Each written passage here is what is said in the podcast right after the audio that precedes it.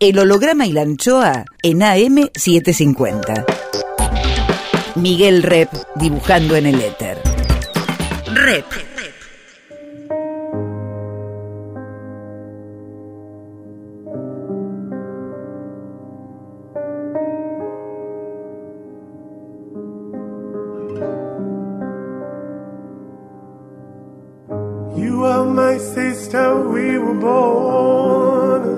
eres mi hermana. Vos sos mi hermano. There were times we were friends, but times I was so cruel. Vos estás próximo, aunque lejos estás. ¿A cuántos kilómetros estás? I was so afraid of the night. El holograma y la anchoa. Mi nombre es Miguel Rep. that I feared. You lived inside my world so softly, protected only by the kindness of your nature. El holograma y la anchoa. You are my sister, and I love you. May all El holograma y la anchoa. Ustedes son mis hermanos.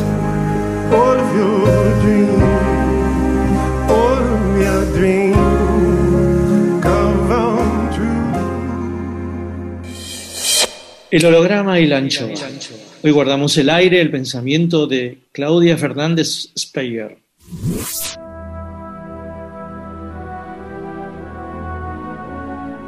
Si hay un clásico al que la humanidad vuelve una y otra vez, es a la comedia, a la divina comedia. El Dante la llamó simplemente comedia, pero Boccaccio la adornó y etiquetó como divino a Dante Alighieri. Esta obra ya lleva 700 y pico de años, pero este 13 de septiembre harán exactos siete siglos que el Dante pasó la inmortalidad en Ravenna luego de pescarse la malaria. Hay varias traducciones de este gran poema, que contiene los tres famosos cantos, Infierno, Purgatorio y Paraíso. La tradujeron Mitre, Soto y Calvo, Batisteza, Milano y Aulicino. Aulicino ya estuvo aquí en el holograma y la anchoa por su versión de la Divina. Y ahora se suma la académica Claudia Fernández Speyer en una cuidadosísima y definitiva traducción editada por Coligüe. Búsquenla. Claudia está aquí para hablar de los 700 años de traducciones, de Virgilio, de Beatrice, exilios y condenas a muerte del divino Alighieri. En el medio del camino de la vida me hallé de pronto en una selva oscura porque estaba extraviada la vía recta. Dante Alighieri en el holograma del ancho.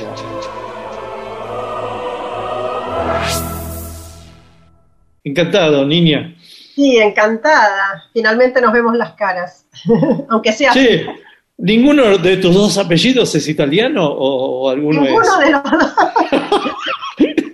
¡Fraude! Qué ¡Fraude! papelón, qué papelón. Es lo que muestra que Dante tenía razón, que el amor no es por la sangre, sino por el espíritu. ¿Y ¿Qué es? ¿Español y alemán? ¿Qué es? Español y austríaco, pero bueno, Austríaco. del, del otro lado sí tengo, yo soy una mezcla de muchas, eh, de, de muchas proveniencias, pero tengo una abuela italiana, tenía una abuela napolitana, del Lerpa, era su apellido. Napolitana encima. Sí, sí, sí. Ni siquiera toscana. No, no, no, por suerte no, por suerte no. Che, ¿y, y, y cómo se... eh, ¿Por eso se te da el italiano o por qué? No, el italiano se me da por Dante en realidad. Yo Mm. me, me acerqué al italiano para leer bien la Divina Comedia en realidad. Eh, pero no, no, no, no, no hablaba italiano, en mi familia no se hablaba italiano, ni, ni yo había estudiado italiano de ¿Y, niña. qué- y cuándo te leíste al Dante? ¿Cuándo leíste? Y a los, eh, a los 20 eh, me enamoré. Y, y bueno, eh, empecé a, a- me fui a vivir a Italia a los 22 y, y estudié allá, hice la carrera allí y bueno, pude estudiar bien a Dante en Roma. Espera, ¿te fuiste de acá con alguna carrera? Estaba por la mitad de letras en la UBA, Ok, estabas en Puan. en Puan. Primero en. Marcelo T. de Alvear y después en Puan. Sí. ¿Y después y allá qué terminaste? Y allá hice la carrera en letras en la Universidad de Roma, en la Estatal de Roma, que se llama La Sapienza. Sí. Hice la tesis sobre Dante y bueno, después hice una maestría sobre, con una tesis sobre la enseñanza de Dante a hispanohablantes. Y después hice el doctorado aquí sobre las traducciones argentinas de la comedia. Hmm. ¿Y, qué, qué- qué te pasó a vos con, con el Dante? ¿Y, y de qué lecturas venías vos, preparatorias? Bueno, lecturas preparatorias creo que no tenía, salvo eh, la Eneida, algunas cosas latinas, digamos, que después efectivamente me ayudaron. Eh, pero la verdad es que encaré a Dante casi al principio por obligación, pensando, bueno, es un clásico y hay que leerlo sin ninguna expectativa de que realmente me gustara. Y, y bueno, me volvió loca. Me- me descubrí un libro. eh, De golpe, ahí, ahí de, de primera, de movida, con el infierno ya te volvió loca. Sí, sí, sí. Ya me, me, me sorprendió muchísimo eh, respecto de las ex- expectativas que tenía sobre un libro medieval, digamos, que, que yo había leído, bueno, medieval española, me gustaba, me gustaba porque siempre fui medio aparato, pero, pero era, eran lecturas, digamos, eh, y también medieval francesa, había leído un poco, pero mm, eran lecturas que siempre exigían, un- a mí por lo menos me exigían una cierta condescendencia, no eran, eran libros eh, que había que estudiar, que me gustaban, pero que no habría releído con placer de lector espontánea, digamos. En cambio, la comedia me, me- pareció, bueno, me, sorprendió muchísimo la, la- la madurez, la perfección, la intensidad, la delicadeza de, un libro que por momentos me parecía inverosímil que hubiera sido escrito en la, en la Edad Media por, la, por el grado de, de perfección de, de- de la técnica narrativa, del, del sonido de los versos, la potencia de las imágenes. Eh, en algunos momentos no lo podía creer, digamos, decía, ¿soy yo la que está entendiendo esto o esto está realmente en un libro del siglo XIV? Muy ¿Y lo impactante. leíste, lo leíste en, en español la primera vez? Empecé a leerlo, sí, en la, en la edición de Batisteza, que era la que se usaba, digamos, en, en los Años 80. 70. sí, es, es de los 70, salió en el 72, pero bueno, estaba en circulación en los 80. Eh, y, y bueno, después empecé a leer en italiano, no lo terminé en, en la, en la edición de Batisteza. Después sí, para el doctorado volví a ella, pero ya con ojos de estudiosa. Eh, y después, bueno, ya enseguida acometí eh, eh, incautamente la lectura en italiano y bueno, fui, fui eh, Pero con- con la primera vez que, esfuerzo. eh, que- que- ¿cómo estabas en italiano, con, it- con italiano al- cuando empezaste a leer la comedia? ¿Cómo estaba yo con el italiano?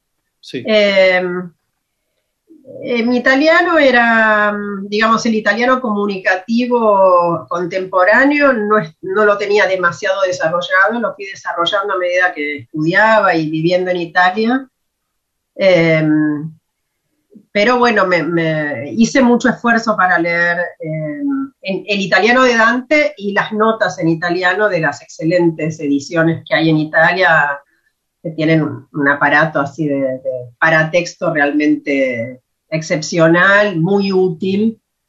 Eh, y bueno, con despacito, con constancia y mucho esfuerzo fui entrándole al, al poema y entendiendo cada vez más.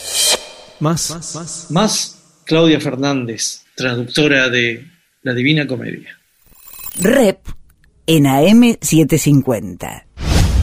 ¿Por qué decís que es plurilingüista el poema? Bueno, no lo digo yo, en realidad es, esa es, un- es una idea que ya es clásica, digamos, en los estudios de literatura italiana. Es una idea de Gianfranco Contini, que es un filólogo muy importante, eh, que fue un filólogo muy importante, que hace una comparación entre la lengua de la Divina Comedia y la lengua del canzoniere de Petrarca, que es la, otra gran obra italiana escrita algunas décadas después. Eh, él dice que, la lengua de la comedia, digamos que la comedia es plurilingüística y que el, el canzoniere es monolingüístico, y se, refiere a, a, a, un fenómeno que es particularmente atractivo para, para los lectores actuales, que es el hecho de que eh, no solo Dante, digamos, en la, en la base del florentino, eh, que era su lengua materna, que es, el, es la lengua que predomina en el poema. Es un dialecto. Es un, ¿Por qué le decís dialecto o le decís idioma? Eh, es que en rigor, en el, en el ámbito del italiano, eh, la distinción entre dialecto e idioma es meramente política. O sea, un, un dialecto eh, todos los idiomas son inicialmente dialectos de una región, solo que algunos tienen la fortuna, por distintas causas históricas o culturales, de volverse eh, la lengua oficial de una nación. El florentino en la época de Dante era uno de los tantos dialectos en los que se hablaba, que precisamente por el prestigio que adquiere eh, eh, por, por la, la, gran difusión de la comedia y por el hecho de que después otros escritores no nacidos en Florencia, teniendo este gran ejemplo, más el de Petrarca y Boccaccio, que también escriben en florentino, empiezan a, escribir en florentino también ellos, cuando Italia se une políticamente, mucho tiempo después, en el siglo XIX, se elige ese dialecto como italiano nacional. O sea que en el caso de Dante es lo mismo hablar de dialecto que de lengua, por eso se dice que Dante es el padre del italiano pero te estaba diciendo, para volver a la, pregunta del plurilingüismo, que en una base prevalentemente florentina, que es la de la comedia, Dante tiene la apertura y la audacia de incrustar eh, frases enteras, en algunos casos incluso tercetos completos en otras lenguas, en francés, en, en languedoc, provenzal, en latín, eh, de poner también palabras de los dialectos del norte de Italia, que él eh, conocía porque estaba en exilio allí. Y no solo eso, sino que aun cuando usa el florentino, Dante se sirve de todos los registros del florentino, desde la lengua más áulica y sublime a la lengua filosófica, técnica, científica, a el, el insulto, el improperio, la palabra obscena, eh, por eso se habla de plurilingüismo, porque es realmente una explosión de variedad eh, lingüística inédita, la de la comedia. Pero su límite de alguna manera es Roma o, o, o, el plurilingüismo también lleva al sur. En realidad el... No, no, él no, no, no es que se ponga un límite, lo que pasa es que conoce... No, eh, quizás el, él, él, geográficamente él no conoce más allá de... Claro, de... Él, él, él, digamos, estuvo su, parte de su vida hasta la juventud en Florencia y después en el exilio eh, recorrió, digamos, el, el, norte de Toscana y el norte de Italia. Entonces esas son las palabras que más aparecen. Pero a Roma también llegó. Eh, a Roma eh, fue eh, para hacer algunas embajadas, digamos, pero no vivió en Roma largamente, al menos lo que sabemos ¿no? de su vida en el exilio, que no, que no fue, además estaba en, enemistado fuertemente con el Papa, entonces no era un lugar donde podía estar cómodo. Él vivió no. en una época de gran fragilidad política y casi toda su vida perseguido. Pero Claudia, ya para como limpiar el plurilingüismo, eh, te diría que el sur de Italia no, no, no está en la, en la Divina el sur de Italia eh, lingüísticamente no, no está representado. Hay, hay menciones a Sicilia, por ejemplo, pero provienen más de, de, de referencias clásicas, más que de la, de la, biografía de Dante mismo. Claro, viene de, de lecturas. Claro, claro. Mm, mm. Sí. El holograma y la anchoa. Musiquita que nos dejó Claudia Fernández. Cry for No One de los Beatles. Your day breaks, your mind aches. You find that all her words of kindness linger on when she no longer needs you. She wakes up, she makes up, she takes her time and doesn't feel she has to hurry. She no longer needs you, and in her eyes you see nothing. No sign of love behind the tears cried for no one. A love that should have lasted years. You want her, you need her, and yet you don't believe her when she says her love is dead. You think she needs you.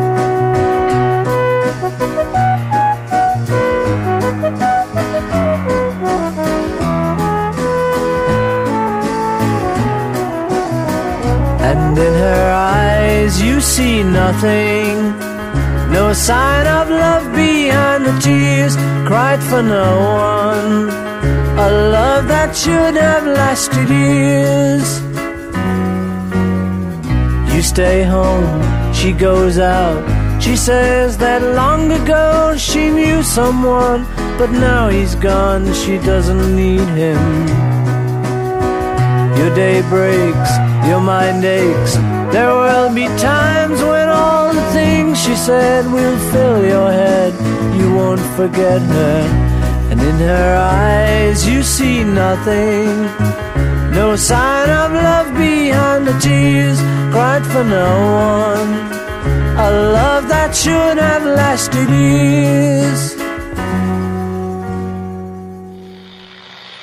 Rep sigue en AM750.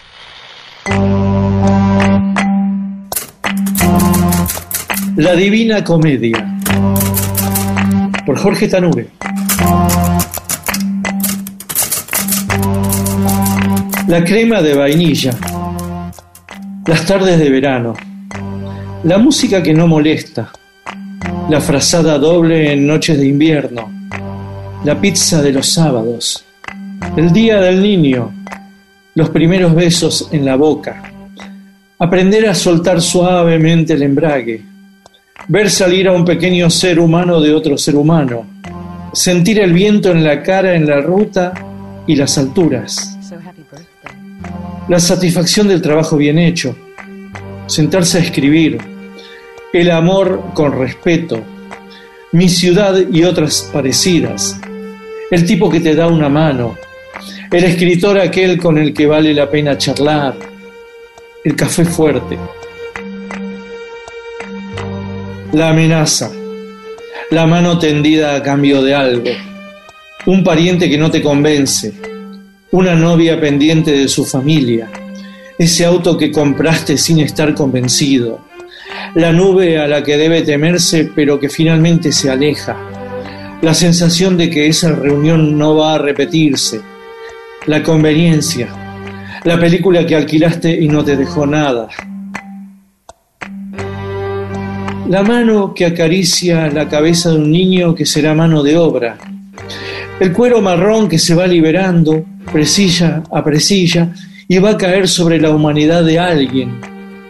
Esa tos que nunca para. La mirada para el otro lado del que no se involucra. Aquellos viejos jóvenes que pensaban igual a uno y que defraudaron. Aquellos que se defraudaron las crisis económicas recurrentes, el terror como forma de vida, seis líneas para el paraíso, cuatro para el purgatorio, cinco para el infierno. Un balance nada malo.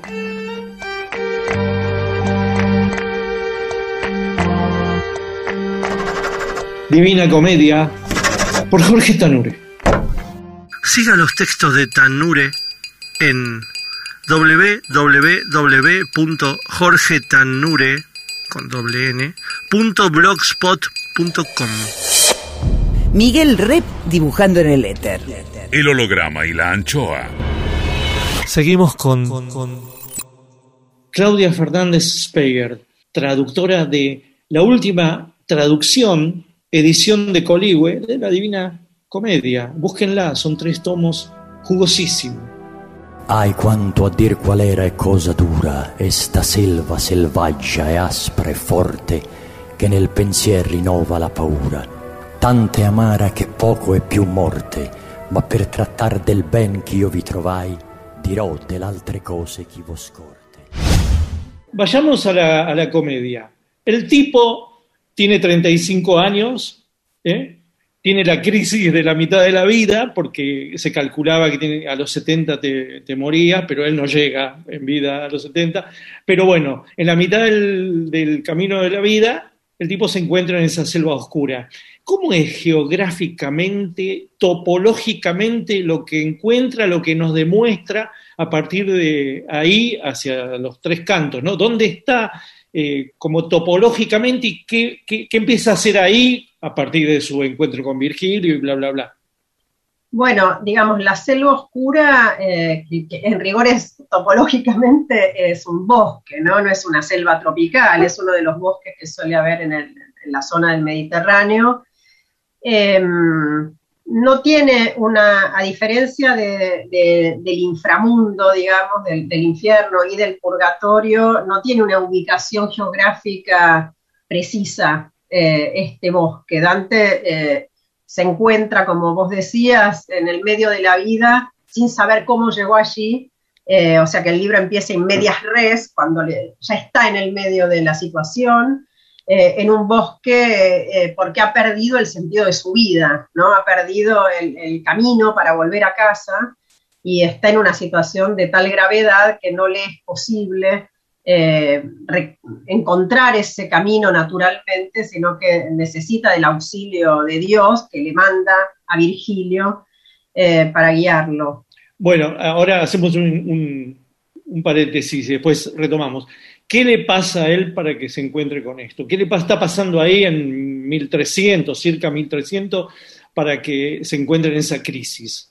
Bueno, la crisis de él es, una crisis eh, personal, probablemente debida a la muerte de Beatrice, si uno une, digamos, la trama de la comedia a la de la vida nueva, que es el libro que había escrito en la juventud en Florencia, pero fundamentalmente el yo, la primera persona en la cual está escrito el libro, tiene una dimensión universal, no es la experiencia solo individual de un hombre digamos, que ha vivido todo esto, sino que representa un, un estado de infelicidad y de corrupción en el cual, según la visión de Dante, eh, se encuentra la humanidad en ese momento.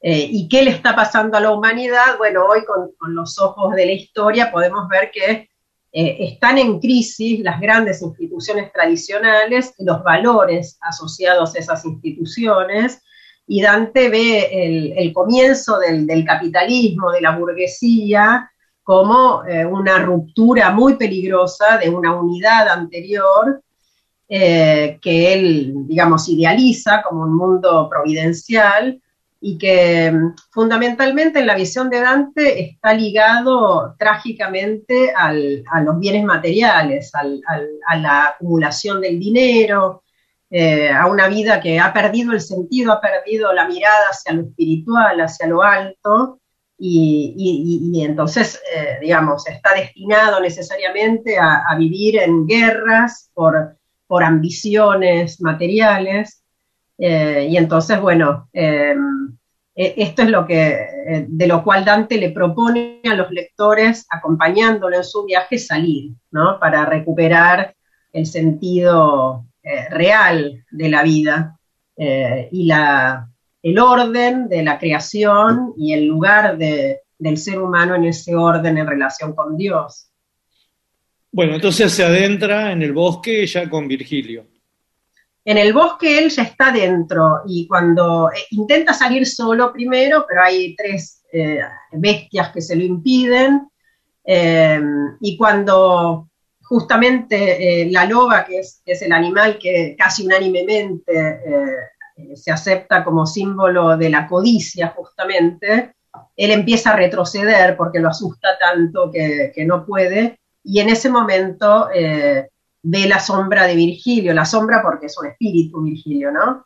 Eh, entonces Virgilio en realidad, eh, después de presentarse y hacerle una profecía, etcétera, le propone este viaje a través de los tres reinos del, del más allá, por dos de los cuales lo va a guiar él, por el infierno y el purgatorio, y le anuncia que dado que él eh, no fue cristiano, eh, le está vedado el ingreso al paraíso y por lo tanto va a ser reemplazado por Beatrice. En realidad, en, ese- en el- en un primer momento no le dice que es Beatrice, Dante se entera más adelante, le, le anuncia que un alma más digna que él lo podrá llevar al paraíso. Es decir, que la naturaleza de Virgilio podría ser que su hábitat normal sería el limbo. Sí, efectivamente, sí. Eh, Virgilio, digamos, está en el limbo, eternamente exiliado de la, de la visión de Dios y eh, sale excepcionalmente, circunstancialmente, para guiar a Dante eh, y después de guiarlo vuelve al limbo. Sí. Bueno, y ahí aparece, aparecen los anillos y después aparece, bueno, si querés contar un poquito más la, para entrar más que nada en la anécdota, ¿no? Eh, sí, en- entran, digamos, al, al infierno que, que Dante lo- lo concibe como un embudo, como una suerte de abismo cónico, cuyo centro está en el centro de la tierra, que está en el hemisferio norte, abajo de Jerusalén, en cuyas antípodas está la montaña del Purgatorio, única tierra que emerge en el hemisferio sur, que para la Edad Media es de agua. Habla, sigue hablando Claudia Fernández. y en la cima del purgatorio está el Edén, que es el, el jardín, digamos, al cual Dios había destinado a la humanidad, pero que la humanidad aprovechó poquísimo tiempo. Eh, y bueno, entonces Dante recorre con Virgilio eh, el infierno, que está, como decías, eh, subdividido en anillos concéntricos, cada vez más, más pequeños y, y- que, van, que castigan a los pecadores cada vez más graves a medida que él va bajando, encuentra representantes de los pecados más graves. Y después, bueno, se da vuelta en el centro de la tierra y emprende la subida Eh, por las distintas terrazas del purgatorio donde se purgan las distintas tendencias a los siete pecados capitales hasta que, bueno, luego de una serie de rituales llega al, al- al Edén para salir volando con Beatrice eh, al, al paraíso, eh, primero atravesando los distintos cielos físicos, entrando en cada planeta o estrella, que para Dante son sinónimos, hasta llegar a la verdadera sede de, de Dios y de los salvados, que es el Empirio, y ver directamente a Dios. ¿no? El, el libro termina justamente con la, la descripción de la visión directa de Dios. Claro, ¿y vos qué crees que él, dijo? ¿Yo me quedo acá en la muerte? ¿Me quedo acá en la divinidad absoluta? No, no, no, no, no podía, no podía. Dante, Él, una de las él- él es, un, digamos, un cronista y, y vuelve para contarnos. tiene que volver. De hecho, él va entendiendo progresivamente durante el viaje y fundamentalmente en algunos encuentros clave que tiene, que le ha sido dado justamente eh, conocer eh, el mundo de la muerte estando vivo, no solo porque él individualmente necesita eso para salvarse, sino sobre todo porque tiene que transmitir lo que vio al mundo. Claro. Entonces, eh, él va tomando apuntes mentalmente para después escribir el libro. Claramente no, no puede quedarse, no es parte Claro. de lo que le está dado. Eh, es como que le dicta a Dios. Sí, él, él efectivamente habla de sí mismo como un escriba de Dios, ¿no? Un escriba al cual Dios le dicta lo que tiene que escribir. Que lo dice en latín, ¿no? Que lo dice en latín. Eso Sí, es dice scriba dei, scriba dei, sí. Mm. ¿Y por qué él no escribe en latín si todos están escribiendo en latín? Bueno, esa es una de las eh, decisiones más geniales y felices, eh, providenciales de, Dante. Dante, por supuesto, sabía latín, escribe en latín algunas obras, eh, pero mm, le interesa mucho la lengua de la comunicación cotidiana y la poesía en lengua vernácula. De hecho, escribe un tratado sobre, sobre eso, es el primero, adelantándose seis siglos en observar la lengua vernácula. Eh, y de, eh, acerca de por qué escribe en, la, Divina Comedia en italiano o en florentino, él no, no, se explaya, no lo explicita nunca, pero dice una cosa muy importante en el convivio, que es su obra filosófica, en, en, justamente es el primero también en escribir una obra filosófica no en latín, Eh, y, y- él allí sí eh, dedica bastante, bastantes eh, parágrafos a, a a- justificar esta, esta decisión tan llamativa, eh, insólita, y, dice justamente que, el- que- la lengua en la cual hablan también las mujeres y los niños, esta lengua imprescindible de la comunicación, es un nuevo sol que va a reemplazar al latín que se está poniendo eh, y que, eh, bueno, que- que- como todo el mundo desea saber, todos los, hombres desean naturalmente saber, eh, él quiere a través de esta lengua que, pueden, que hablan todos, todos por supuesto los italianos, ¿no? Eh, eh, y no, no quiere, quiere transmitir, digamos, el conocimiento a esta gente que hasta ahora no tuvo acceso. Eh, incluso tiene una polémica contra, contra aquellos que eh, se guardan en latín, digamos, el conocimiento para los pocos que, que pueden leerlo. Claro. Eh, así que podemos intuir que, que él, cuando tiene esta revelación de que tiene que escribir la comedia, se da cuenta de que siendo un mensaje de Dios para toda la humanidad, claramente tiene que llegar a, a todas las capas sociales, incluso a, a- a quienes, y por supuesto a quienes no leían el latín, ¿no? Claro, porque tiene una decisión política, un tipo que es absolutamente político, ¿no? Sí, sí, toda- todas sus obras tienen, tienen un, una- un significado político muy importante. Sí, político en el, eh, en, en- en el sentido de, de la facción partidaria también, porque Dante, digamos, eh, era, eh, pertenecía, claro, pero además había, había llegado a ocupar el, el- el cargo máximo del gobierno de su ciudad, o sea que era un hombre sumamente comprometido con, con su mundo. Eh, había, eh, eh, había participado de batallas también, pero además fundamentalmente porque es, un, es un lector muy fiel a Aristóteles y, por supuesto considera que el hombre es un animal político que no puede vivir aislado, no puede realizarse plenamente en soledad y por lo tanto es necesaria la felicidad social para la felicidad individual en la visión de Dante. Eso también es muy renovador, ¿no? Y no solo renovador, sino también como que le contesta a todos los escritores y escritoras que vendrán después y que no quieren comprometerse políticamente, ¿no? Como una cosa, bueno, la, sí. la cosa lírica. Él es un tipo que, que dice, que ya te está plantando que vos podés hacer una gran obra y tener decisiones políticas y tener Sí, sí, un compromiso político que te puede llevar hasta, bueno, a él lo llevó hasta casi la muerte. Sí, de hecho hay, hay dos momentos, eh, hay dos cosas muy importantes de la obra de Dante que, que- que enfatizarían lo que estás diciendo. Primero el hecho de que los primeros condenados despreciables que él encuentra al entrar al infierno son justamente los que no se jugaron, los que no se comprometieron con ninguna idea y que no los quiere ni el infierno ni el paraíso. Eh, tibios. y es- sí, y esto es, esta es una gran innovación de Dante, ¿no? Porque salvo esta, esto que vos ahora con la palabra tibios llama- eh, traes a la memoria, ¿no? Que, es, que, es, que son palabras justamente bíblicas, ¿no? De, de- de- de- Cristo vomitará los tibios, pero más allá de esta brevísima idea, el hecho de que el más allá tenga un lugar destinado precisamente a castigar a estos seres es una innovación de Dante.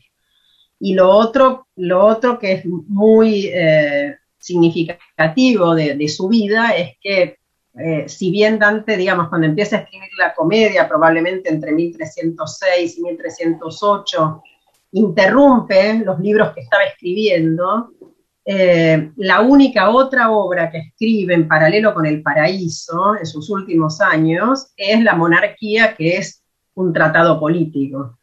Es decir, que eh, cuando está escribiendo eh, sus versos más abstractos, sublimes y místicos, y uno podría imaginarlo ya totalmente alejado de, de la vida del mundo y en una situación política en la cual ya ha perdido toda la esperanza de volver a Florencia, eh, quiere escribir un libro eh, sobre su idea política hacia el final de la vida para dejar una suerte de testamento también eh, para nuestro mundo.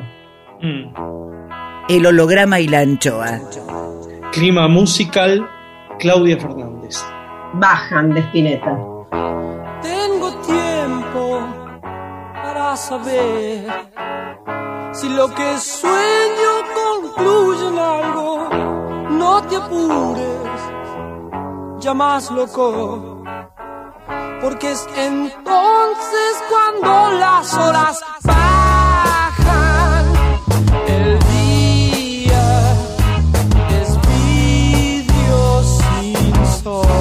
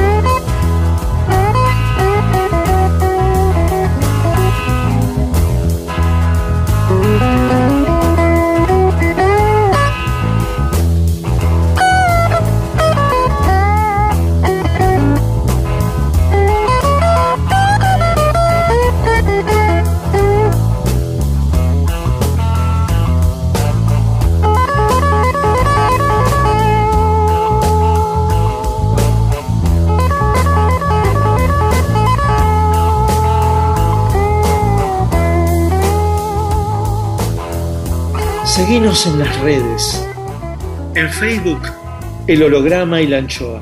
en Twitter e Instagram. Miguel Rep. El holograma y la anchoa. Volvemos con, Claudia Fernández Speger, Traductora de la Divina Comedia. cuyo autor, Dante, se nos murió hace 700 años. En estos días, hace 700 años. Io non so ben ridir com'io ventrai, tant'era pien di sonno a quel punto che la verace via abbandonai. Ma poi ch'io fui al piede un colle giunto, là dove terminava quella valle che m'avea di paura il cor compunto, guardai in alto e vidi le sue ¿Qué es el estilo nuevo? El Stil Novo es un movimiento eh, poético, filosófico, eh, que tuvo lugar en la Toscana de los últimos años del siglo XIII, entre 1280 y 1296, en el cual participó Dante joven, eh, que se caracterizaba por tener una gran selectividad de léxico, una gran elegancia en las formas, eh, una armonía fonética, una simplicidad sintáctica y, eh, y, una, y un gran compromiso filosófico. Es, es, eh, y, y, la expresión stil novo, dolce stil novo, con, con la cual se conoce hoy esta, esta corriente poética en las historias de la literatura italiana aparece siempre así, es una locución de Dante mismo, que en el canto 24 del Purgatorio se encuentra con otro poeta que le pregunta justamente si él es parte de este grupito bueno, es un diálogo muy interesante en el cual el Dante personaje reflexiona acerca de, eh, digamos, la, la producción poética en lengua vernácula eh, de la que él mismo fue parte. Porque él tiene una formación teórica como filósofo, ¿no? Sí, bueno, eh, él ha leído todo lo que se podía leer en la época, que no era tanto, ¿no? Eh, serían unos mil libros o ta- tal vez menos. Quiero decir, es algo impensable para nosotros. Pero ¿y dónde tenía ese acceso? Bueno, eh, no se sabe exactamente dónde leía. Eh, había señores que tenían bibliotecas privadas que empezaban a dar lugar, había otras, había ya universidades, por supuesto, y Dante recorre probablemente esos, esos lugares. Y, y sí, eh, lee filosofía, no lee el griego como nadie en la Italia de su época, pero ha leído las obras de Aristóteles en las traducciones al latín hechas por los árabes, ha leído, eh, bueno, por supuesto, ha leído la Biblia y a los padres de la Biblia, de a los padres de la iglesia, ha leído a Agustín, ha leído a, pero también a los filósofos latinos, a Cicerón, por supuesto, a Séneca, a Boecio, que es quien, quien lo inicia en el amor por la filosofía, como él mismo dice. Eh, eh, sí, conoce, lo que no es es un filósofo profesional, digamos, no, no nunca ha enseñado en la universidad, probablemente nunca ha ido a la universidad, según algunos sí fue a, fue a Bolonia alguna vez, pero no, no, no hay documentos de eso, y tiene una polémica contra los, eh, contra los eh, intelectuales, para decirlo con, una, con un anacronismo, ¿no? Contra los profesionales de la filosofía tiene una polémica, ¿no? Porque él entiende la filosofía como modo de vida, como búsqueda de la virtud y del conocimiento, como valores eh, que derivan de Dios y no como una profesión por la cual cobrar, por ejemplo. Claro. Que era algo novedoso en la época y con lo que Dante parece no estar para nada de acuerdo. Claro, ya, ya, no, ya no estaba muy de acuerdo con los enciclopedistas.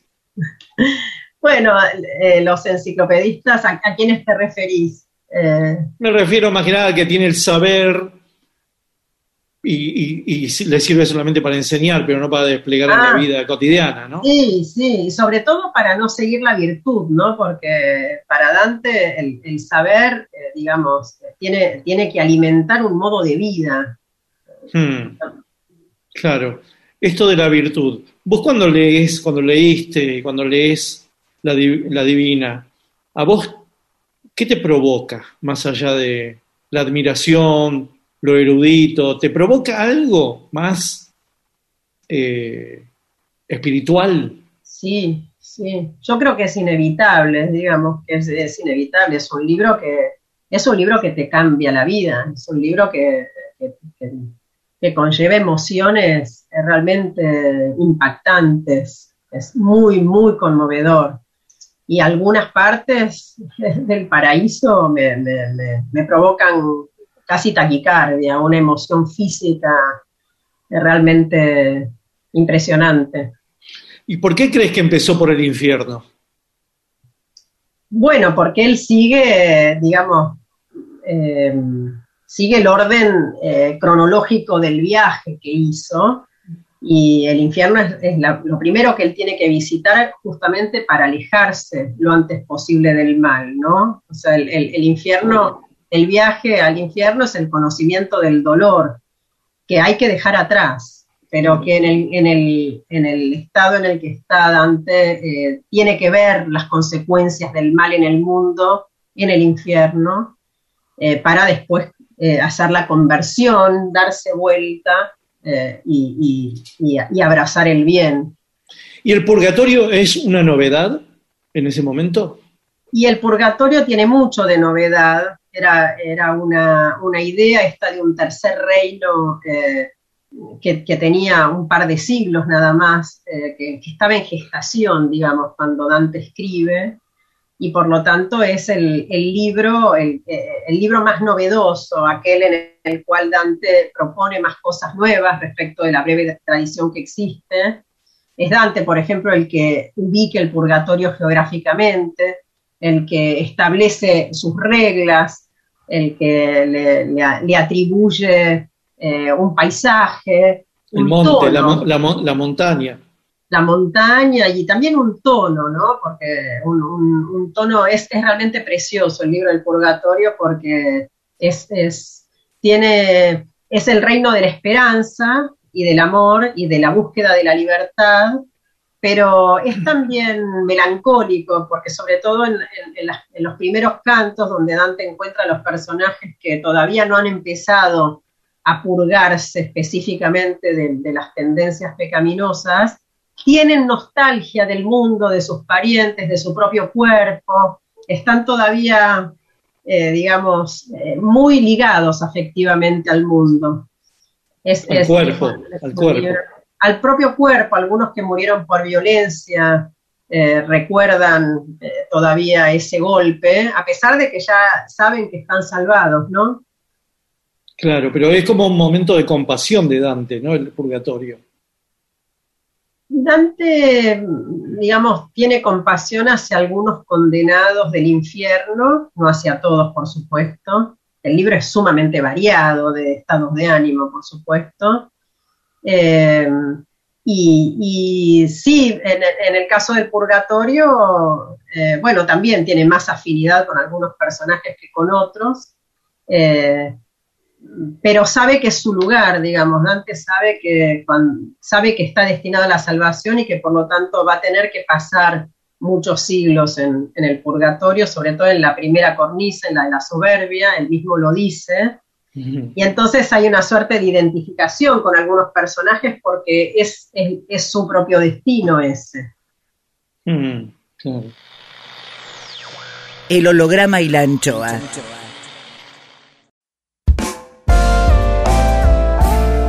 El holograma y la anchoa en AM750. Miguel Rep dibujando en el éter. Rep.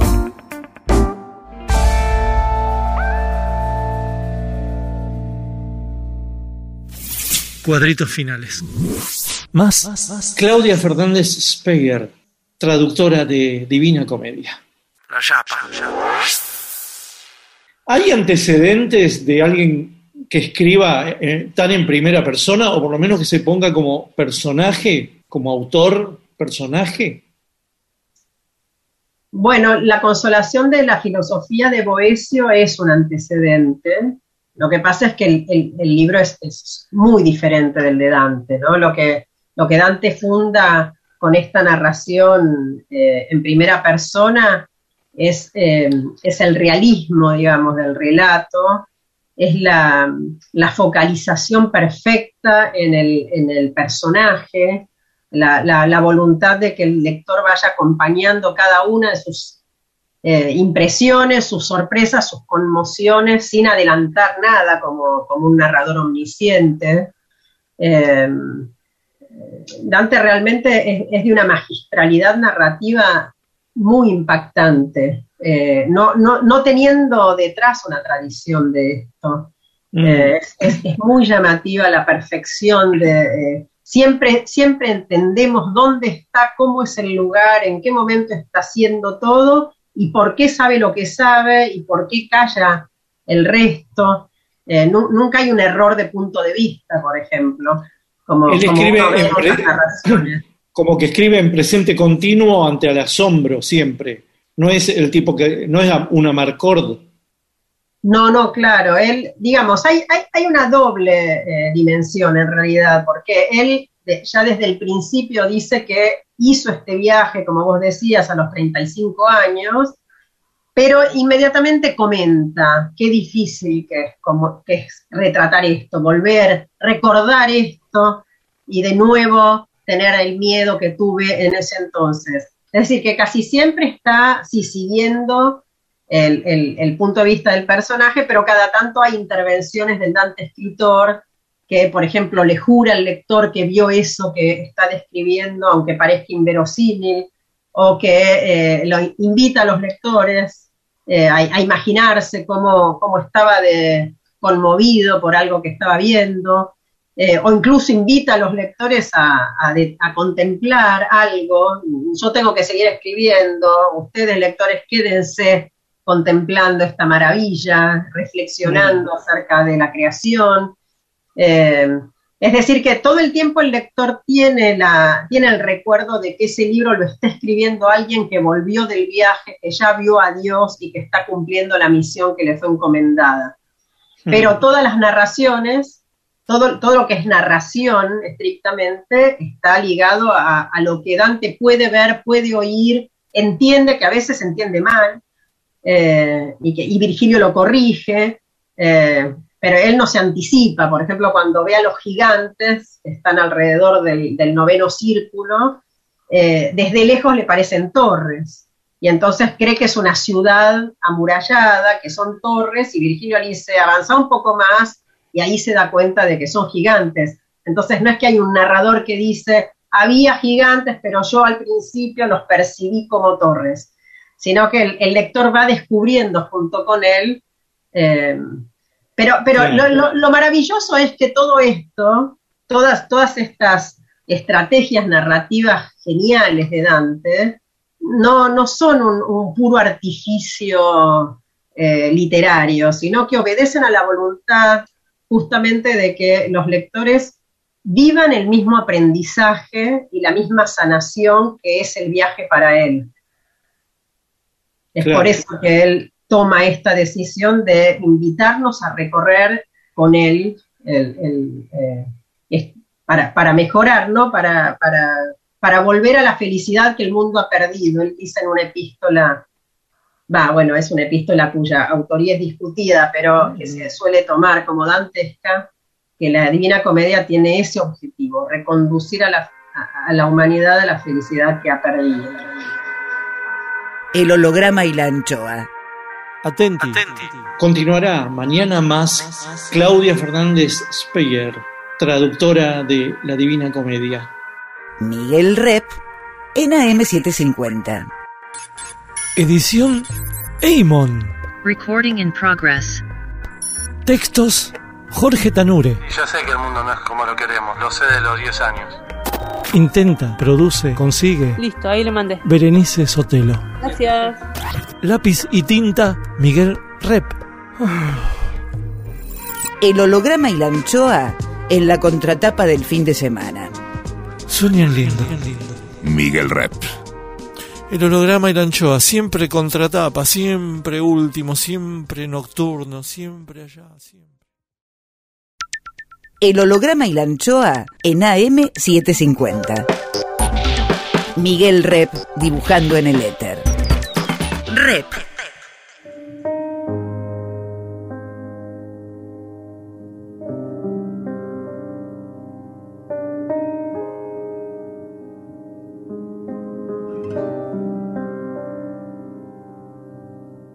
You are my sister, we were born Tú eres mi hermana.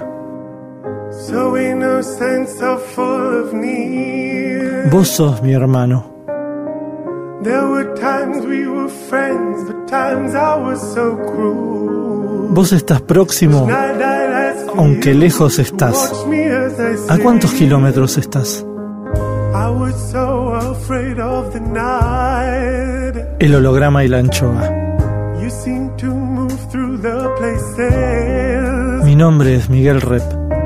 that I feared. You lived inside my world so softly, protected only by the kindness of your nature. El holograma y la anchoa. You are my sister, and I love you. All El holograma y la anchoa. Ustedes son mis hermanos.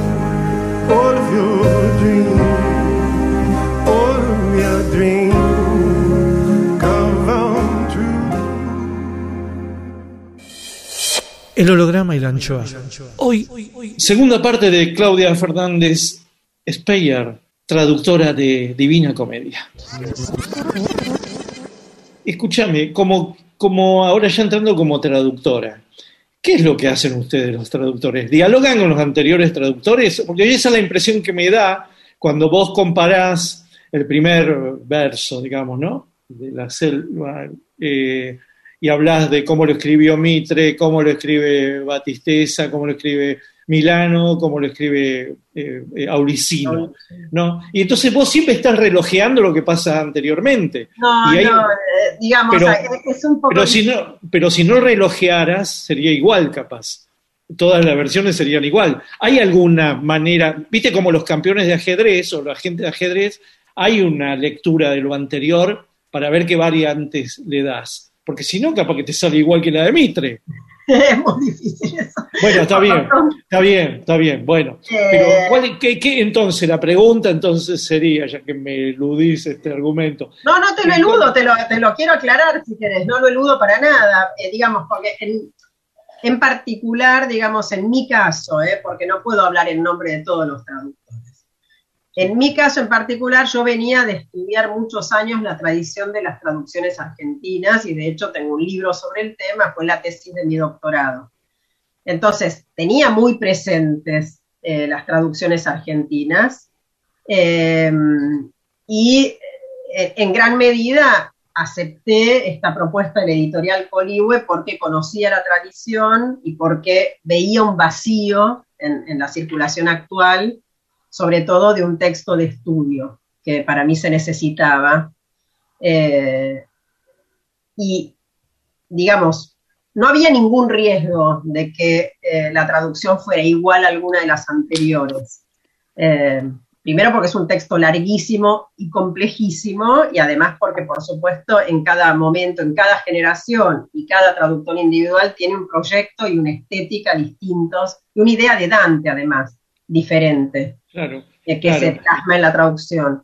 lo que, te- lo que veía era una ausencia de, de versiones con notas al pie, ¿no? Con prólogos ricos, eso, con contextualización, eso. Sí, claro, digamos, la, la- la edición que, que nombramos antes, la de, la de Batisteza, era la más parecida, digamos, como proyecto a la, a la que me propuso Coligüe, Eh, pero sí, tenía, eh, creo que la, la mía tiene más, de todas maneras está agotada, no, no, no, no está en circulación ya hace muchos años, la edición de Batisteza, y había dejado un vacío, digamos, en, eh, como texto de estudio.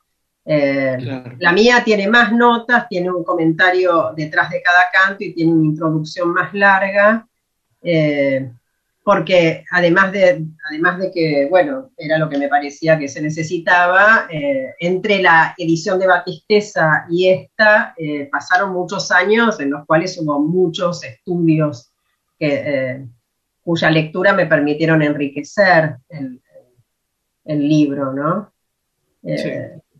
Clarísimo. Eso en tanto a, a la, edición más completa, en tanto a notas de pie y todo lo demás. Y en tanto a, la traducción tuya, ¿qué diferencias hay? ¿Qué, ¿Qué venís a aportar? ¿Qué viene a aportar, Claudia, como traductora?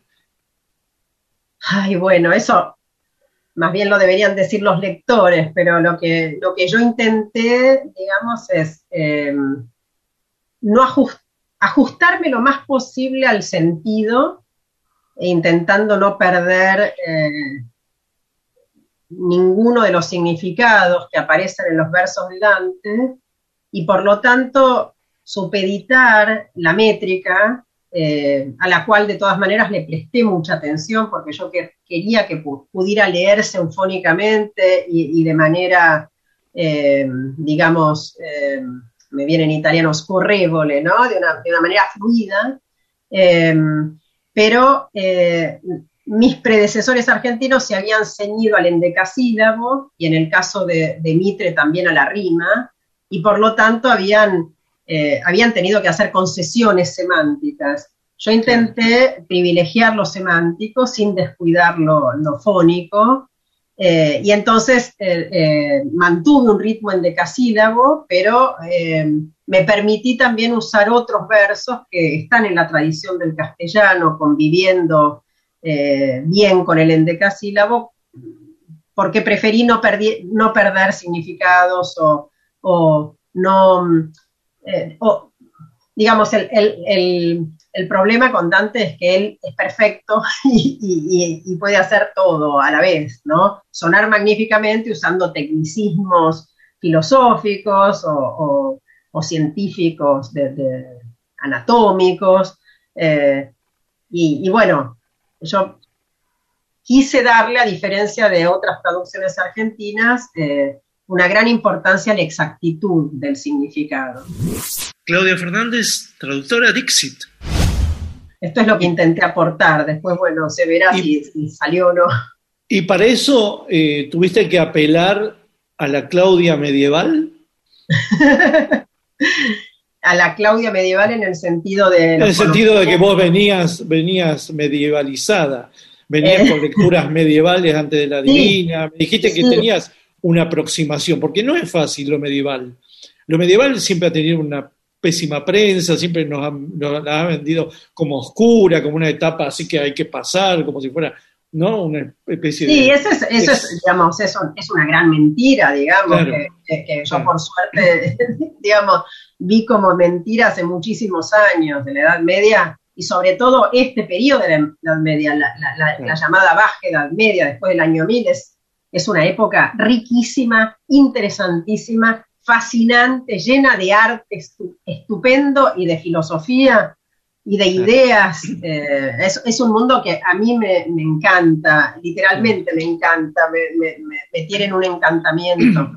Claro, Eh, y por eso te digo, si no tuviste que apelar a la Claudia medieval, porque vos comprendés lo que es el mundo medieval y comprendés, por ejemplo, el- el- el- la hechura de ese libro en medio de un sistema de símbolos que hoy no existe y que en ese momento era, era bueno, era lo coloquial, era lo común lo corriente, digamos. ¿Podés explicar qué es eh, convivir con esos símbolos en ese momento y cómo eso se impregna, eh, bueno, está en la obra.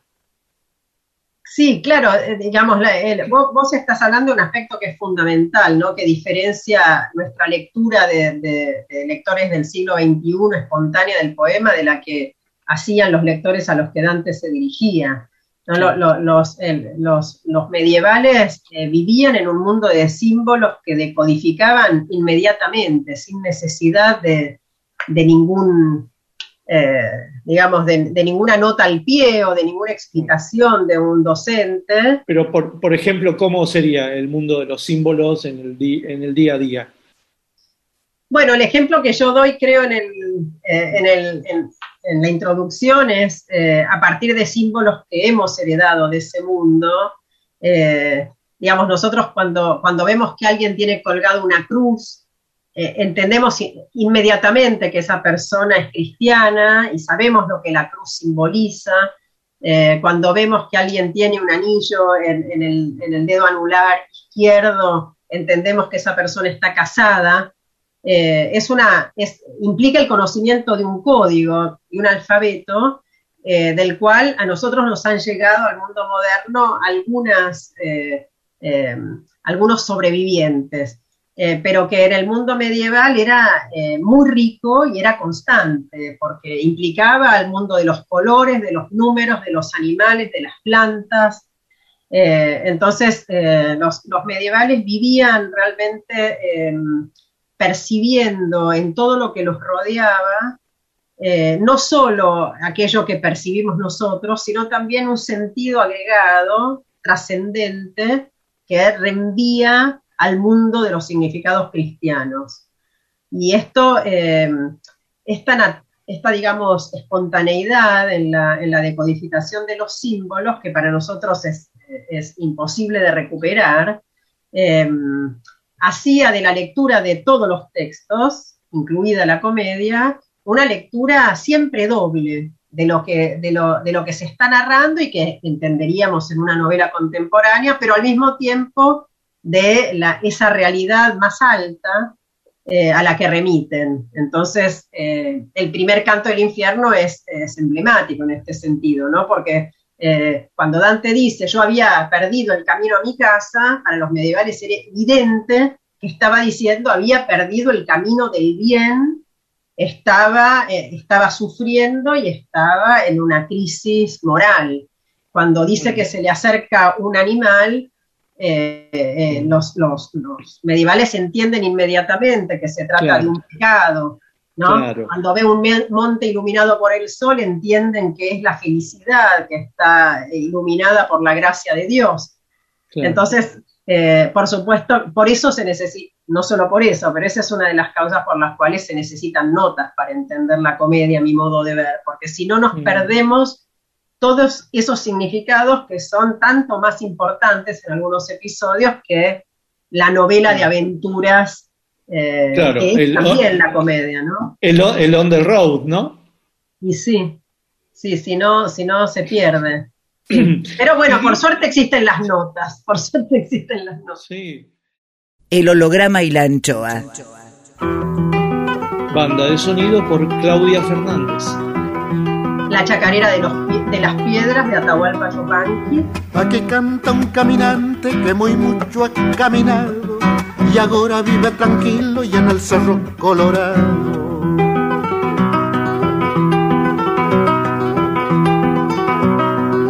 Largo mis coplas al viento por donde quiera que voy.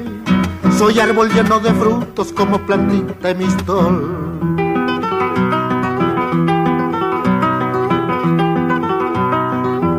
Cuando ensillo mi caballo me largo por las arenas y en la mitad del camino ya me he olvidado de las penas. Caminiaga Santa Elena del Yurqui rayo cortado, no hay pago como mi pago, viva el cerro colorado.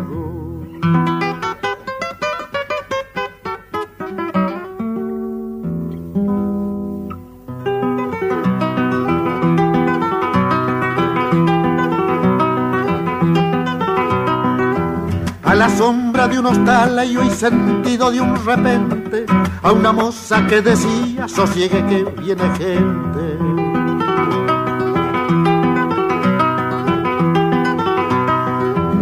Te voy a dar un remedio que es muy bueno para las penas. Grasita de guanamacho mezcladita con hierba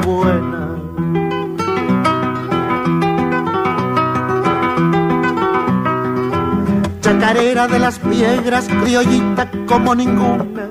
No te metas en los montes si no ha salido la luna. Caminiega, Santa Elena, el churqui rayo cortado. No hay pago como mi pago, viva el cerro colorado. Rep sigue en AM750.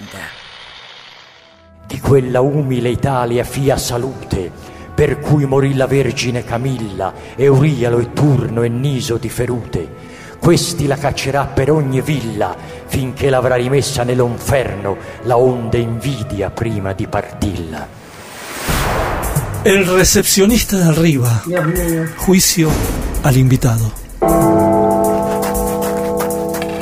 Como todos sabemos, está científicamente comprobado que cuando morimos, subimos al cielo, nos reciben para testearnos en el juicio final. Todo lo que hicimos, deshicimos y omitimos en vida es examinado por un barbudo con alas llamado el recepcionista de arriba, quien juzga si somos recibidos en el paraíso, nos penitencian para guardar en el purgatorio o nos destinan forever al infierno. Nubes, leve viento, ausencia de olores. Examen, examen, examen más. Cuadrito 1.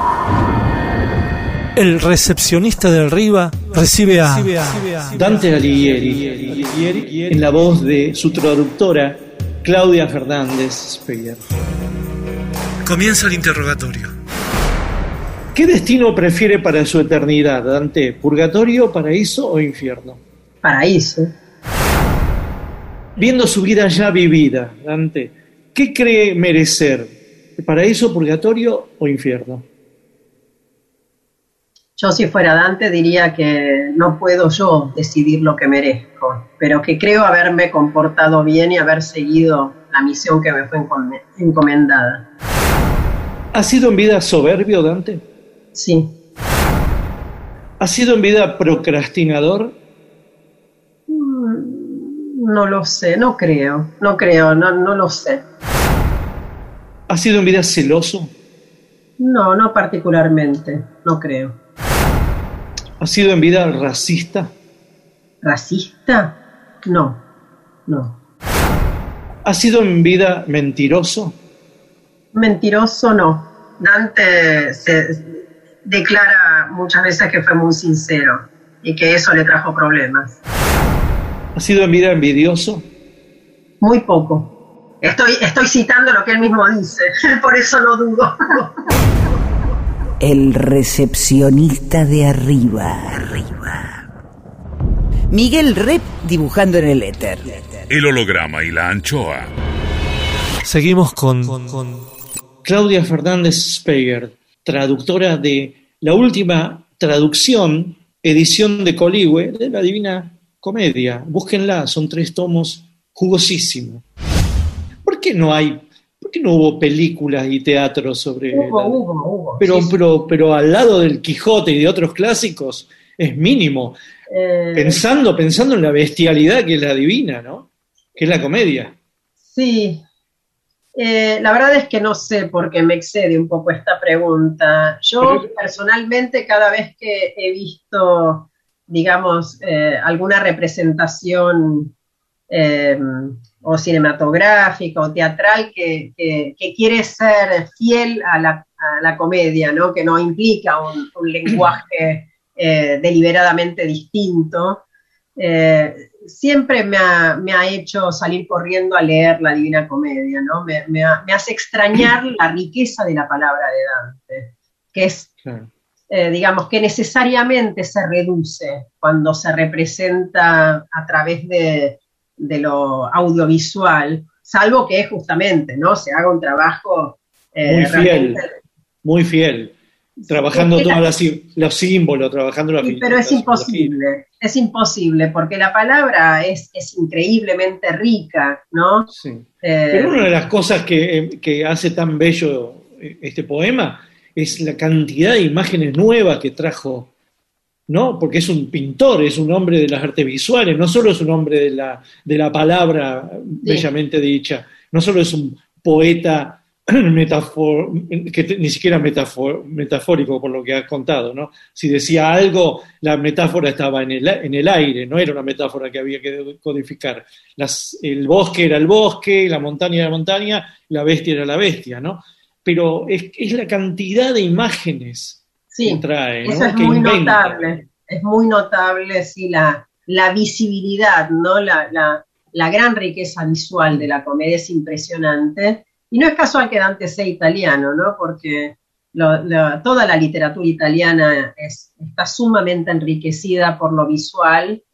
Eh, basta pensar que los italianos desde que empiezan a salir a la calle en cochecito están rodeados de belleza, de arquitectura, de, de, de pintura, de frescos y de historia, por supuesto. Entonces son en general la historia y, la, y las artes plásticas y la belleza del paisaje y de la cultura humana entran muchísimo en la literatura. Sí, pero estamos hablando de final del 1200, ¿no? Estamos hablando de, de- de que no hay una gran tradición, no, es, no, no- no ocurrió todavía el Renacimiento y las imágenes que trae el Renacimiento. Estamos hablando de, a lo sumo, la- la- digamos, un autorazo eh, novedoso es Giotto, Giotto, que era amigo de Dante, sí. Cimabue, ¿no? Cimabue, Cimabue, que- sí.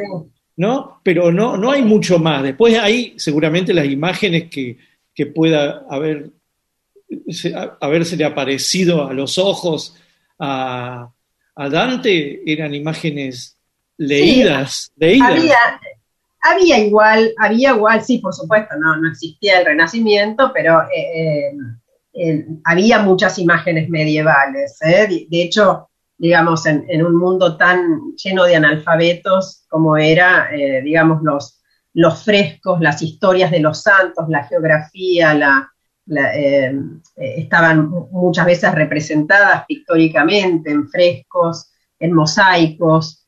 eh, eso existía, digamos, y probablemente alimentaron, ¿no? La- lo que pasa es que, bueno, la, la mente de Dante era una cosa muy enorme que, por supuesto, que no necesitaba haber visto algo para, para imaginarlo, para crearlo, Mm. a- haberlo visto en la calle, quiero decir. Pero ¿cuál, es, es- cuál, te parece, ¿cuál te parece que es como un libro que influenció mucho a Dante?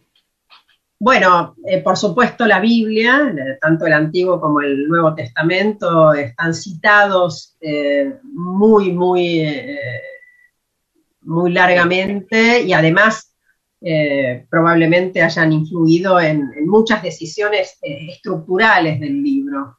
Claro, y aparte, claro, es que es súper imaginativa la Biblia, claro, ahí está.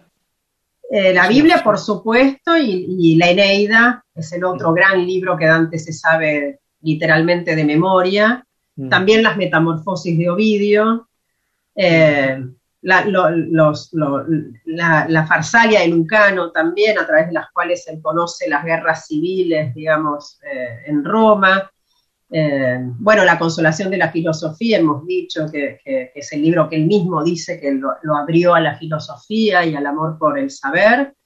Eh, y, y bueno, después, por supuesto, la, la Suma Teológica y la Suma contra Gentiles de, de Santo Tomás son fuentes muy importantes en la comedia. San. Agustín. eh, se nutre de, de- de- de todo lo que ha leído, eh, y le, pero, pero nunca pasivamente, siempre tomando decisiones de una novedad realmente inaudita. Y qué, qué- qué novedad también, qué originalidad elegir a Virgilio, ¿no? Como una cuestión casi, eh, un guía gremial. Sí, eh, es una, es una, seguramente es una de las, de las decisiones más felices del libro, la elección de Virgilio como guía. No, no es del todo inusitado cuando se piensa en el rol que, que- que en la Edad Media le atribuía a Virgilio y fundamentalmente a su égloga cuarta, como Virgilio era visto casi como un profeta de- de- del. Antiguo Testamento, como un profeta, como alguien que había anunciado la verdad cristiana sin poder eh, beneficiarse él mismo, ¿no? Eh, entonces, que, Virgilio, y además la Eneida era el, gran poema que celebraba el imperio de Augusto, que para Dante es un momento milagroso de la humanidad, el momento en el cual se encarna Dios, y por lo tanto eh, Virgilio digamos, tiene, tiene una cierta lógica, claro, una vez que uno ve que ya está hecho, no, no es que a, a cualquiera se le hubiera ocurrido, pero cierra dentro de la mentalidad dantesca que Virgilio acompaña a Dante hasta el Edén, que representa eh, la posibilidad de la felicidad en el mundo, cuando celebró el imperio que para Dante es la, la eh, digamos, la, organización política que, que, que, puede eh, llevar a la felicidad en el mundo. ¿Y cómo es Virgilio? Bueno, Virgilio es, eh, es, es, inefable, es un personaje, para mí es sin duda el, el gran héroe del libro, es, un, es, es, para Dante un padre, un amigo, un maestro, un guía, eh, es de una generosidad eh, impecable, de una grandeza de alma que, que, le impide abandonarse a la autocompasión de su propia tragedia, porque él va a volver, digamos, está conduciendo a Dante a una felicidad que a él le está vedada, y sin embargo eh, ofrece eh, con grandeza eh, su servicio, como, como, acepta con una sonrisa en el canto 28 del, Purgatorio el rol que le tocó en la historia del mundo, que es el de la preparación del mundo para la, para la buena nueva, eh, quedando él excluido de ella. Es un personaje realmente increíble. Conmovedor. Sí, sí, maravilloso. Más, más, más, más Claudia Fernández, traductora de La Divina Comedia. Rep en AM750. Y ahora, eh, el Dante, cuando escribe eh, la comedia, es un hombre al que le ha ido mal en, el amor, por lo menos el, el, gran logotipo que queda ¿no? de su frustración con Beatrice, y políticamente le va mal. Es un hombre muy desgraciado en ambos aspectos. ¿Se podría decir que la, la comedia es una obra que nace de un resentimiento?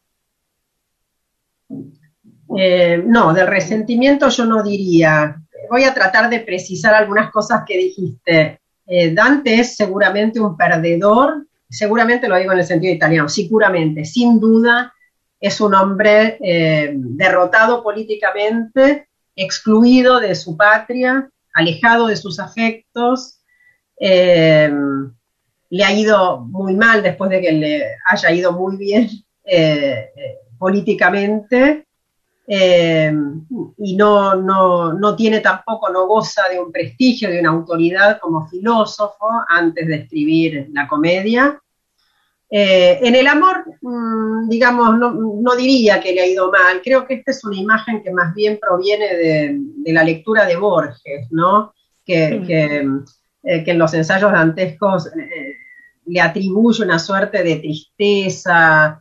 Eh, no, yo, yo diría que eso es una mala lectura voluntaria por parte de Borges, eh, porque mm, eh, no es que Beatrice no le haya dado bolilla a Dante, no, es, esto es verlo de una manera sumamente anacrónica. De hecho, Beatrice es la que se está ocupando desde el cielo de él y la que le manda Virgilio y la que, la que se separa de la contemplación de Dios para salvarlo a Dante. O sea que no, no, no, no podemos decir que, el amor de Dante no sea correspondido por Beatrice, está correspondido en la medida en la que Beatrice en Dios lo ama. Eh, eh, además, digamos, esto en lo que respecta a la obra de Dante, ¿no? Además, sabemos que Dante estaba casado, tenía hijos, no, no es un perdedor afectivamente, pero sí políticamente, que es lo que aparece en los libros de él, en el convivio, en, la comedia misma, proféticamente. Eh, pero yo no diría que es el resentimiento, ¿no? Yo eh, tengo la impresión de que, eh, de que la comedia es un libro lleno de amor, de amor por la humanidad, de, de- de indignación también, eh, de, de- amargura en algunas partes, pero, pero de esperanza, de esperanza, porque una Pero- persona pero- no, no escribe un libro 15 años de esa belleza, esa verdad y esa profundidad eh, por resentimiento. Pero, ¿no? pero sí la, la materia, la materia básica es el dolor, ¿no? Yo no creo, yo creo que también esta es parte de una lectura distorsionada que le ha dado muchísimo más lugar al infierno que a los otros dos libros. Eh, No, la experiencia de Dante del dolor, me refiero. Eh, eh, porque el dolor, eh, seguramente lo político le ha causado dolor, el exilio, eh, la, la muerte de Beatrice, a pesar que no estaba con ella, algo de dolor. le- no, no, por sé, supuesto, Dante tuvo una vida dificilísima. Dificilísima. Se muere jo- joven, más, ¿no? más, más o menos joven, ¿no? 58, 59 años. Sí. Sí. Eh, Y de una manera espantosa, malaria, una cosa que... no- no Sí, no- digamos, eso también me parece que es algo que le agregamos nosotros en nuestra época, pensar en las edades, en la muerte como algo tan terrible. Dante, eh, digamos, Sí. la, la primera noticia eh, que recibe acerca de su futuro en el libro es una buena noticia, que es la de que está destinado a la salvación, ¿no? que a pesar de que está pasando por un momento de crisis tan profunda, Sí. eh, es bueno, ¿no? Es bueno. Car-. Caronte, el, el que lleva las almas al infierno, le dice, no, vos por acá no vas a pasar. Y Virgilio después le dice, ¿entendiste lo que te dijo? Por acá no pasa ningún bueno. E- esa, eso, digamos, quiero decir que para la mentalidad medieval, eh, Sí. en la cual, salvo extrañísimas y, y patológicas excepciones, eh, el más allá existe y la verdadera vida es a la que se accede después de la muerte. Sí. Eh, los sufrimientos, las enfermedades, las guerras, los exilios, que eran muchísimo más comunes que ahora, eh, se aceptaban con muchísima más grandeza, porque eh, a nadie se le hubiera ocurrido decir la vida es una sola, hay que disfrutarla. O sea, Dante, por supuesto, sufre mucho en su vida, pero eh, por lo menos el Dante personaje del libro, que es el que nosotros más conocemos, está convencido de que le espera un gran mal cuando vuelva del viaje al más allá, que es justamente el exilio, que va a durar mucho, eh, y que va a vivir en una, en una gran zozobra y fragilidad del resto de su vida en el mundo, Mm. pero que eh, si se mantiene íntegro y cumple con su misión de escribir este libro, eh, va a ganar la vida eterna. Entonces, es difícil evaluar el, el- Mm. el dolor de un hombre con esta fe y con esta esperanza, ¿no? Es difícil para el mundo contemporáneo, quiero decir, imaginar la, la alegría que debía dar la convicción de estar haciendo el bien eh, a pesar de las hostilidades eh, que lo rodeaban. El holograma y la anchoa. Clima musical, Claudia Fernández. Un poco de la pasión me encantaría que estuviera.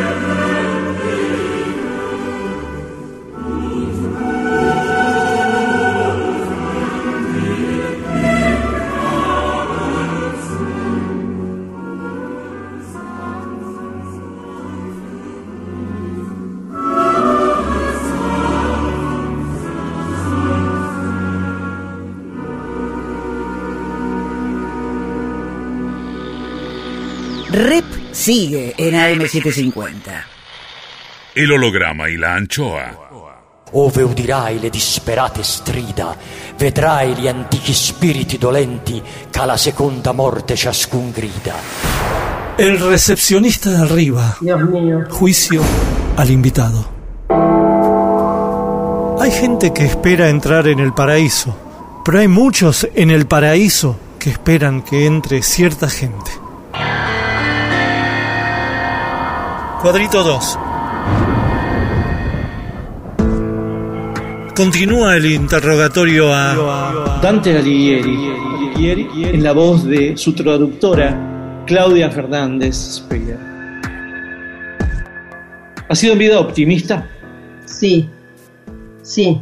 Eh, en un canto del paraíso, Beatrice afirma que Dante fue el cristiano con más esperanza. ¿Ha sido en vida pesimista? Eh, sí, pesimista eh, en relación con, con sus eh, contemporáneos, sí. ¿Ha sido en vida avaro? No, avaro no. Creo que no. ¿Ha sido en vida dilapidador? No, no creo. ¿Ha sido en vida ambicioso? Ambicioso. Eh, bueno, ambicioso de tener fama, sí, probablemente. Es una de las cosas que debe educar durante el viaje. ¿Ha sido violento? Violento, no, no creo. Violento no. Sí, iracundo, probablemente.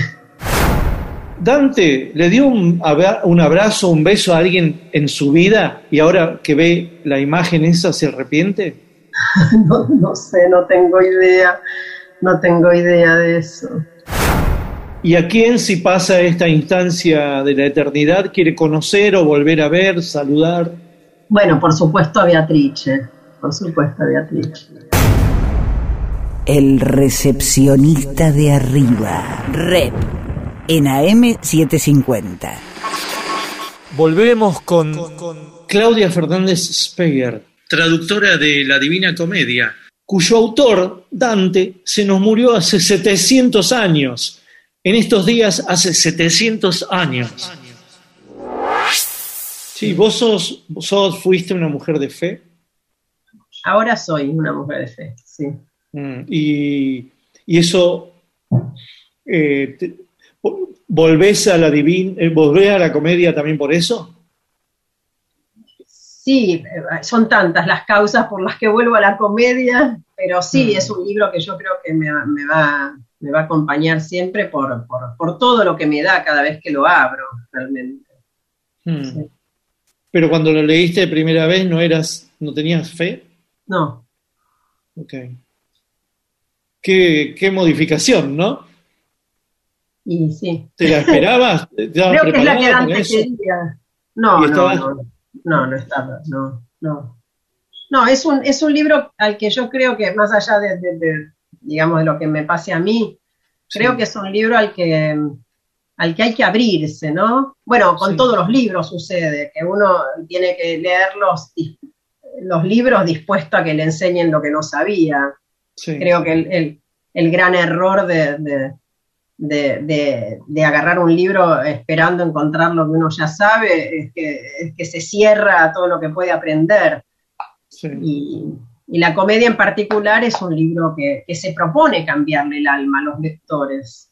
Eh, eh, Pero me, me- me- me- me sorprende que en una época donde es más fácil salir de la fe, ir hacia una no fe, ocurra, te ocurra lo contrario, ¿no? Porque es re debe ser re difícil venir de, de la no fe, del descreimiento y empezar a creer, ¿no? Bueno, es la, la potencia de Dante, tú lo es, es, es realmente un libro con una, con una fuerza única, creo. Mm, mm. Bueno, y para terminar, eh, así que, que- ¿cuál es la lectura de Borges que siempre nos derrama algún tipo de, de influencia en las letras, en la parte de las letras, por lo menos, ¿no? Bueno, la lectura de Borges eh, es una lectura muy sugestiva, interesante, como, como muchas de las cosas que hace Borges, la mayoría, eh, pero yo la desaconsejo para acercarse a Dante. Eh, Borges, digamos, suele eh, servirse de los libros que lee y de los que escribe para en realidad hablar de su propia poética, de lo que a él le interesa. Y, en el caso de los, ensayos y las conferencias sobre Dante, esto es emblemático, ¿no? Eh, creo que, creo que, que- para, conocer a Dante no sirve leer a Borges. Eh, los ensayos sobre Dante de Borges eh, sirven para conocer a Borges, me parece. ¿Y quién sirve para, para eh, qué ensayos sirven? Ah, bueno, hay muchas cosas que sirven. Eh, ahora, bueno, lo que más sirve es leerlo a Dante, ¿no? Eh, con ayuda de, de- de notas, por supuesto. Y, leer, to- y leer, leer todo, Dante, todo lo que y puedas. sí, y sí, leerlo todo es lo mejor, porque además cada, cada episodio se resignifica y se, se amplía y, y- y se profundiza con los episodios que siguen. Es un libro que invita todo el tiempo a la relectura por eso, ¿no? Mm. Eh, acaba de salir un ensayo muy lindo de Mariano Pérez Carrasco que se llama La palabra deseada, que es un libro que yo creo que es una buena introducción e invitación a la lectura de Dante. Mm. Y otros, Y otros, eh, bueno, hay un libro de Juan Varela Portas, un, español, eh, que se llama Dante, que es un librito chiquito, que también que tiene una antología de, de episodios y una introducción muy linda, que también puede servir. Eh, y bueno, me tomás un poco por sorpresa. no, pero- pero está bien, está bien. Pero, de todas bueno, maneras, yo soy una defensora vehemente del contacto directo con el texto. Claro, bueno, entonces me parece que está bien, hay que conseguir tu traducción y hay que empezar en todo caso por las notas, hay que empezar por, la, por el prólogo, por las preliminares, para contextualizar, porque muchas veces es re difícil entrar a la, a la comedia, sino porque no somos gente de simbología, porque no tenemos fe, porque lo vemos, si a la gente le cuesta el Quijote, imagínate, ¿no? No, la ¿No? comedia es más difícil que el Quijote, efectivamente, pero, eh, pero sí, la- la- las notas ayudan y además eh, eh, dan la posibilidad de profundizar lo que, lo que uno quiere, ¿no? Digamos, porque por lo menos en la edición de Coligüe yo intenté hacer algo sistemático. Eh, para quienes no quieran leer todo el prólogo, en las notas a veces remito, digo, para este problema histórico se puede ver tal, tal apartado. Y bueno, tengo la esperanza de que sirva. No, y aparte que no lo lean ahora, pero que lo guarden para siempre y que uno vuelve al prólogo y siempre encontrás nuevas cosas, ¿no? No, no hace falta que los prólogos sean leídos de una, porque hay muchas partes áridas siempre. Hay que cual. entrar y hay que entrar y salir de los clásicos. No hay que leerlo una sola vez para decir yo lo leí. Los cual. clásicos no se agotan nunca. Los clásicos te- te- hasta el día de tu muerte te van a acompañar, si son tus clásicos, ¿no? Sí. La última, la última sí. Eh, eh, ¿Tuvo seguidores, Dante? Eh, Seguidores, literarios, literarios, ¿no? Hasta bueno. el día de hoy me refiero, ¿no? A partir de 1300 y pico hasta el día de hoy. Sí, bueno, tuvo un periodo bastante largo, el del humanismo y el renacimiento, y hasta el iluminismo, que fue bastante marginado, porque eh, ocuparon el centro del canon Petrarca y Boccaccio. Eh, bueno, está- estoy brutalmente resumiendo una historia muy larga y muy compleja, pero a partir del siglo XIX, eh, en que Dante, digamos, empieza a ocupar el, el centro del canon, eh, y en el siglo XX tuvo muchísima presencia en muchos escritores, sí, muchísimos escritores lo han tomado. ¿Y por qué en el siglo XIX vuelve?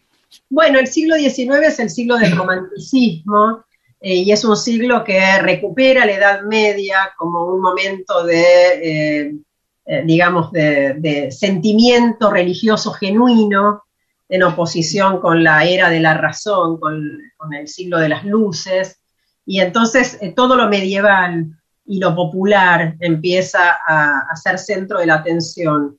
Y en Italia en particular es el momento de la unión política y entonces se mira a Dante con una visión eh, que hoy vemos como distorsionada ideológicamente, pero de algún modo como para justificar la unión política de Italia, que en rigor los italianos lo único que tienen en común es una tradición literaria, es una literatura. Entonces, eh, es, es, un momento, y también en Argentina, ¿no? Ya entre los románticos, la generación del 37 y después la del 80, digamos, ya Dante es muy, muy leído. En Argentina es muy leído y es, es también muy... subterráneamente muy leído, ¿no?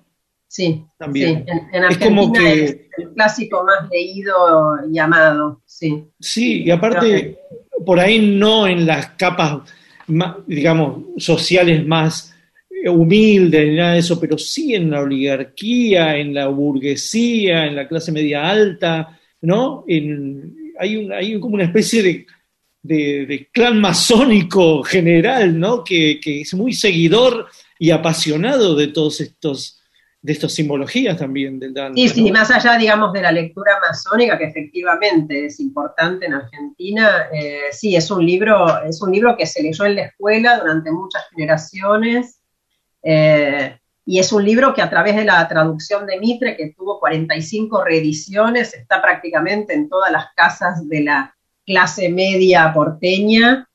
Eh, es, un, es, es, un libro efectivamente sumamente, sumamente visitado, leído y productivo también en las lecturas de los intelectuales, de los escritores. Sí. Rep sigue en AM750.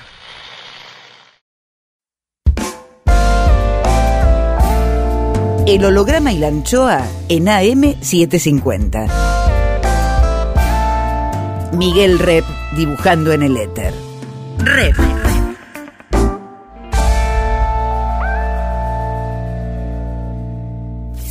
cuadritos finales. La chapa. El recepcionista de arriba. Oh my God. Juicio al invitado. Según pasan los años en capacidad hotelera, el infierno tiene más problemas de alojamiento que el paraíso. ¿Por qué ocurre esto? Cuadrito 3. Termina el interrogatorio y se procede al veredicto.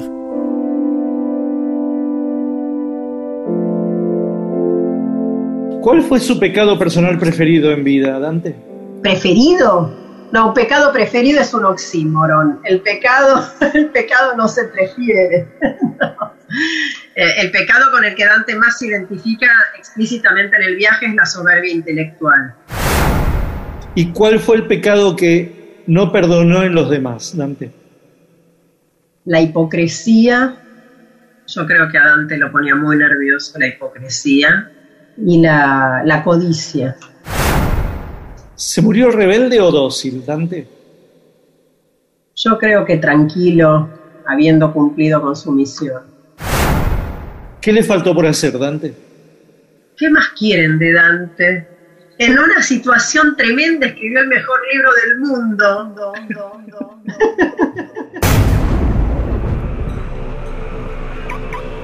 Veredicto.